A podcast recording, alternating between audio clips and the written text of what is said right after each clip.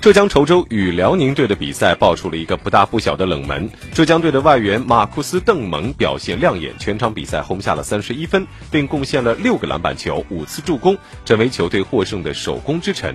辽宁队的外援史蒂芬森全场得到二十九分，不过上半场收获十三分的郭艾伦，下半场状态低迷，只得一分。最终，辽宁队客场一百零四比一百一十五不敌浙江，自己两连胜被终结的同时，也让对手收获了四连胜。其他比赛当中，山西一百零七比八十八战胜了浙江广厦，天津一百天津九十比一百零五不敌北控，江苏肯尼亚一百零六比一百一十六负于新疆队。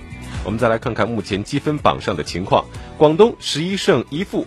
排在第一的位置，而新疆队是十一胜两负，胜率略低于广东，排名第二。山西队九胜三负，排在目前积分榜的第三位。广厦和北京首钢都是九胜四负，排名第四、第五。辽宁队、吉林队这两支东北球队都是八胜五负，排在第六和第七。